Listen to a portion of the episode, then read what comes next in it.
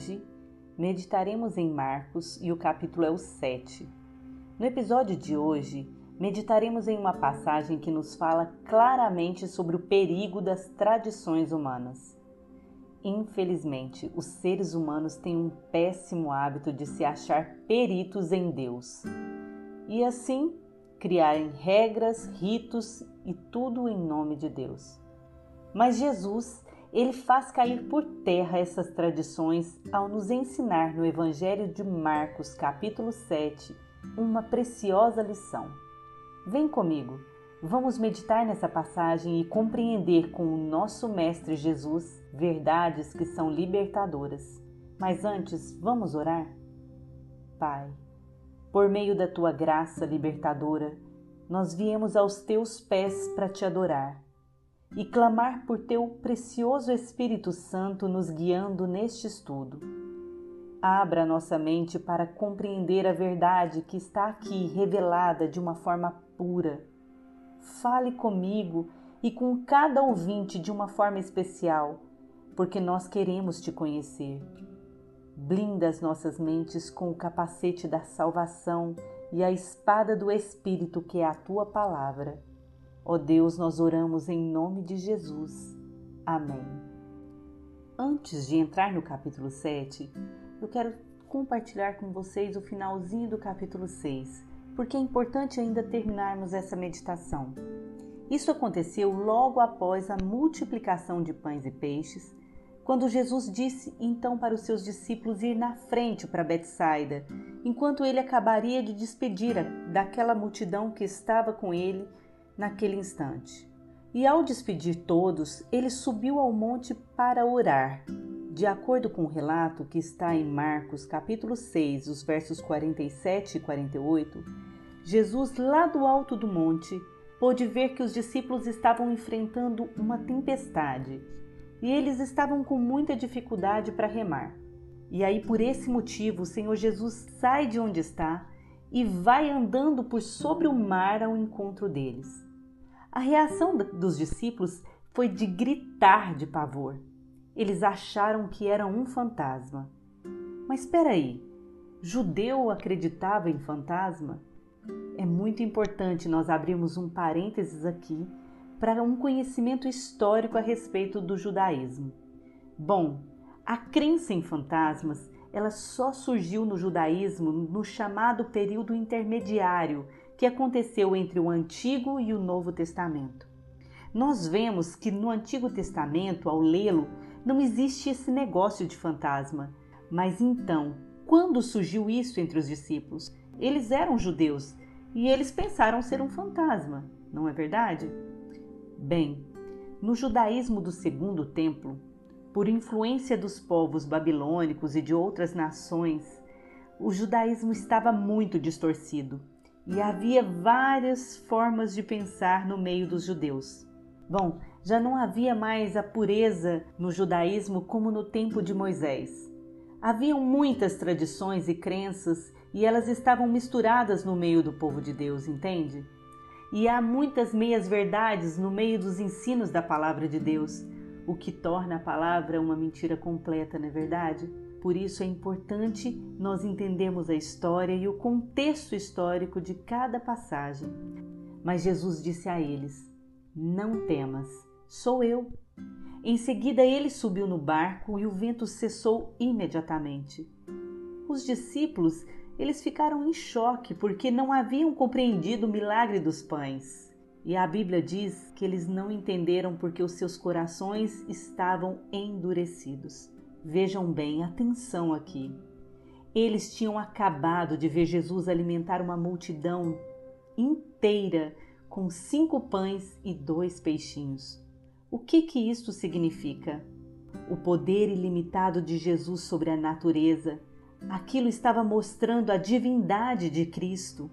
E isso nos fala como podemos estar bem próximos de Jesus e da Sua palavra, mas mesmo assim não entender nadinha do que está escrito e está revelado.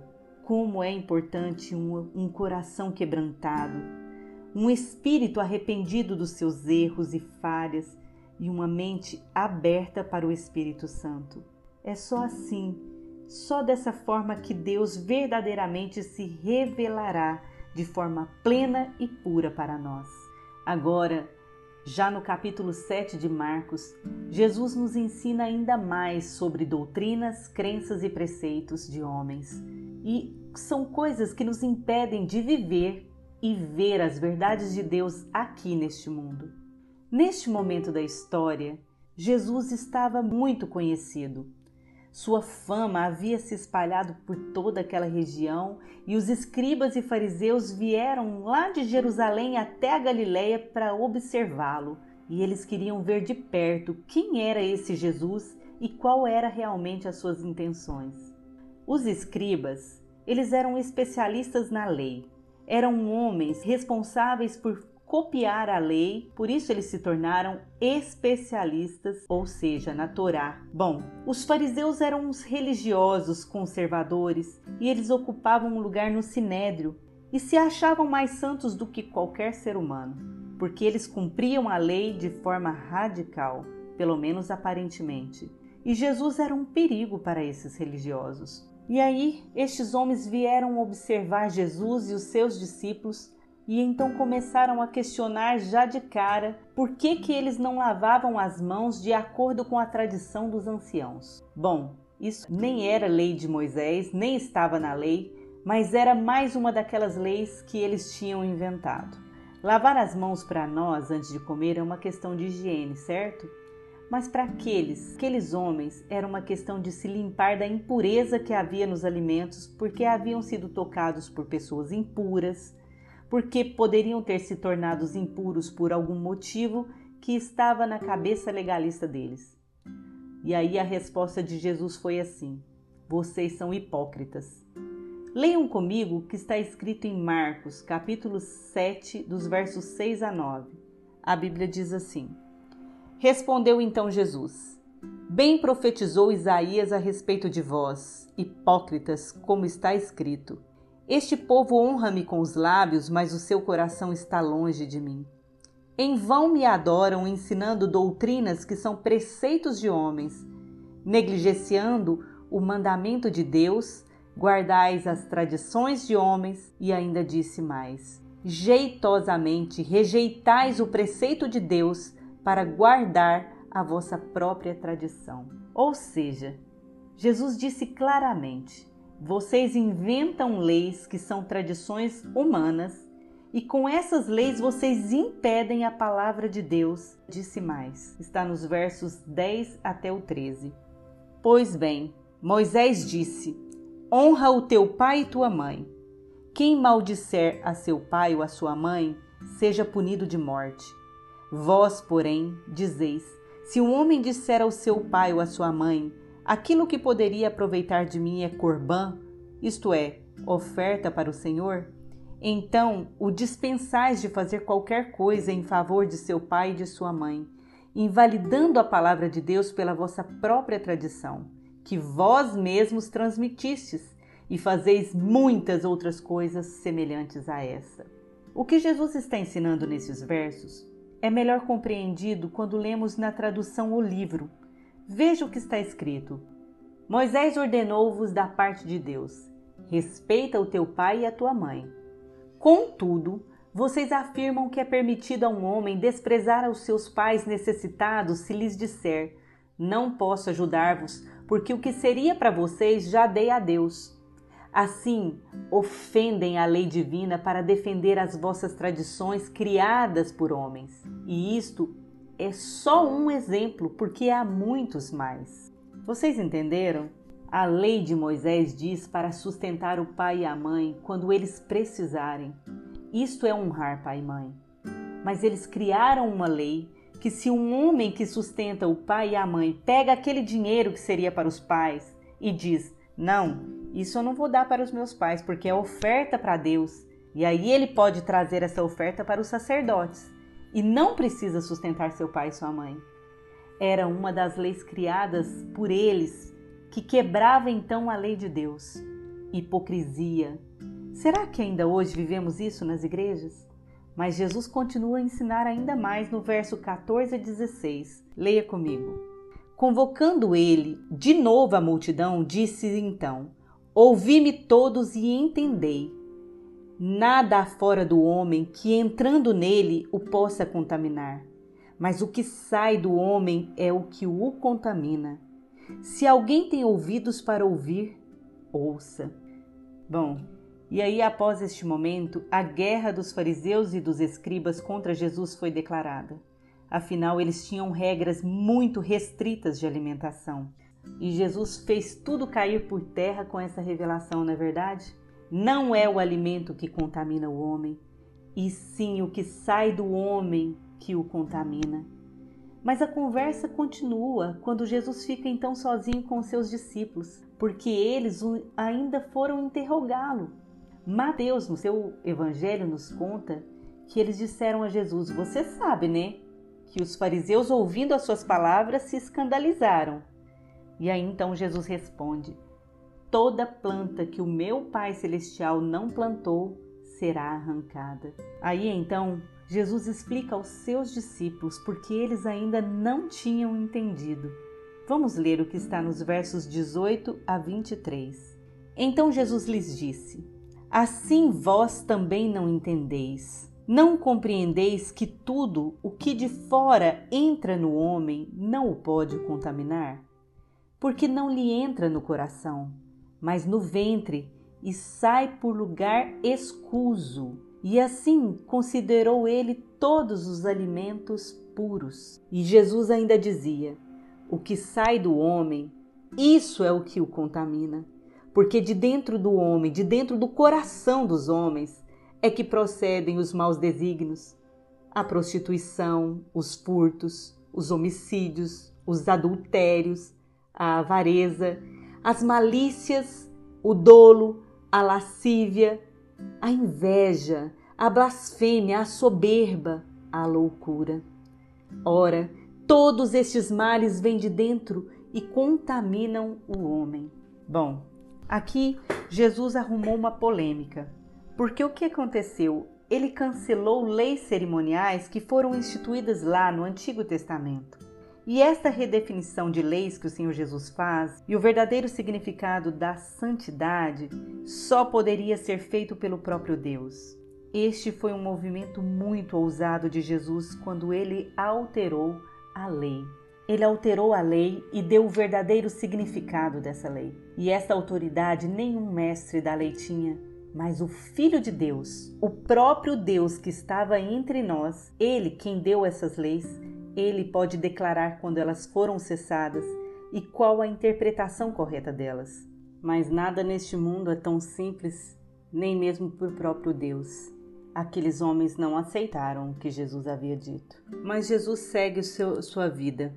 Levantando-se, ele parte dali para as terras de Tiro e Sidom Tendo entrado numa casa, queria que ninguém soubesse, mas no entanto não pôde ocultar-se, porque uma mulher cuja filhinha estava possessa de um espírito imundo, tendo ouvido a respeito dele, veio e prostrou-se aos seus pés. Esta mulher era grega, de origem sírio-fenícia, e rogava-lhe que expelisse de sua filha o demônio. Mas Jesus lhe disse: Deixa primeiro que se fartem os filhos, porque não é bom tomar o pão dos filhos e lançá-lo aos cachorrinhos. Estranho, né? É difícil para nós entender essa resposta de Jesus. Bom, mas o que Jesus estava dizendo era que ele veio primeiro para os judeus. Ele veio trazer o alimento espiritual primeiro para os judeus. Ainda não era tempo de atender os gentios. Mas a mulher insiste com uma resposta que está no verso seguinte, no verso 28. A mulher disse assim: Sim, Senhor, mas os cachorrinhos debaixo da mesa comem das migalhas das crianças. Então ele lhe disse: Por causa desta palavra, podereis ir, o demônio já saiu da tua filha. Voltando ela para casa, achou a menina sobre a cama porque o demônio já havia deixado. Jesus viu quão grande era a fé daquela mulher. E então disse a ela: Por causa desta palavra, sua filha foi liberta. O demônio já saiu da sua filha. Vocês conseguem perceber a importância daquilo que falamos? Não foi só a fé que importou naquela situação. mas foi uma palavra de humildade. Foi uma palavra que reconheceu a sua pequenez, mas com humildade clamou a Deus. A perseverança no argumento sincero e determinado de receber a cura. Agora, queridos, eu quero que vocês prestem muita atenção, porque todas as coisas que nós estamos estudando, elas nos mostram um único e verdadeiro ponto. O Filho de Deus, Jesus, nasce neste mundo, na plenitude do tempo. E aí ele dá início ao seu ministério anunciando a chegada do reino de Deus e fazendo uma série de milagres, incluindo a expulsão de demônios. Ele provou que ele realmente era o Messias, porque o Messias, biblicamente falando, ele viria em duas etapas. A primeira etapa para cumprir Isaías 53. Lá está escrito que ele levaria os pecados do povo de Deus, e na segunda etapa será quando ele virá em glória e majestade para consumar o seu reino aqui neste mundo. Os judeus não tinham entendido isso, e eles viam a vinda do Messias de uma única vez, ou seja, que ele já deveria ter vindo em glória. Por isso, o Jesus que estava ali no meio deles não batia não encaixava nas expectativas dele. E o povo tinha que encontrar uma resposta para quem era esse Jesus. Porque ninguém era capaz de fazer os sinais que ele fazia. Ninguém tinha toda aquela autoridade. Ele tinha poder sobre todas as coisas. E aí haviam muitas especulações a respeito de quem era aquele homem. Herodes, por exemplo, achava que ele era João Batista, porque ele sentia culpa pela morte de João Batista. As multidões achavam que era algum dos profetas do passado. Os fariseus diziam que ele era um endemoniado, fazia milagres por meio de Beuzebu. Já os discípulos até pensavam que ele era o Messias, mas não tinham entendido o que, que isto realmente representava.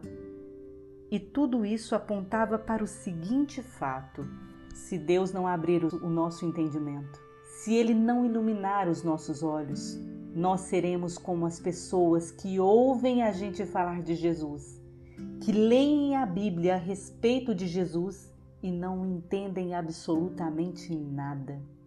Eu já li comentários onde um ateu até disse: quanto mais eu leio a Bíblia, mais ateu eu fico. E com certeza é verdade. Porque uma vez que em seu coração você já rejeitou a Deus, você já rejeitou a revelação de Deus em sua consciência ou através da natureza, quanto mais você ler a Bíblia, mais ela vai te condenar e endurecer o seu coração. É bem isso. Se Deus não tiver misericórdia de nós, o mesmo sol que derrete a cera é o mesmo sol que endurece o barro. Como é o seu coração? é uma cera ou é um barro? Ou seja, a mesma verdade que nos converte é a mesma verdade que endurece aqueles que não querem ouvir a verdade. Que Deus abra os nossos olhos, queridos, para conhecermos quem é de fato Jesus Cristo e assim possamos crer nele de todo o nosso coração, sermos salvos e viver neste mundo para a sua glória. Amém? Vamos orar? Pai querido, pedimos que o Senhor abra o nosso entendimento para amarmos o Senhor Jesus e cumprir os seus mandamentos e ensinos. E assim então, Pai, Filho, por meio do Espírito Santo, venham habitar em nós, para que através das nossas vidas o teu nome seja santificado e honrado aqui neste mundo. É o que nós te pedimos em nome de Jesus Cristo. Amém.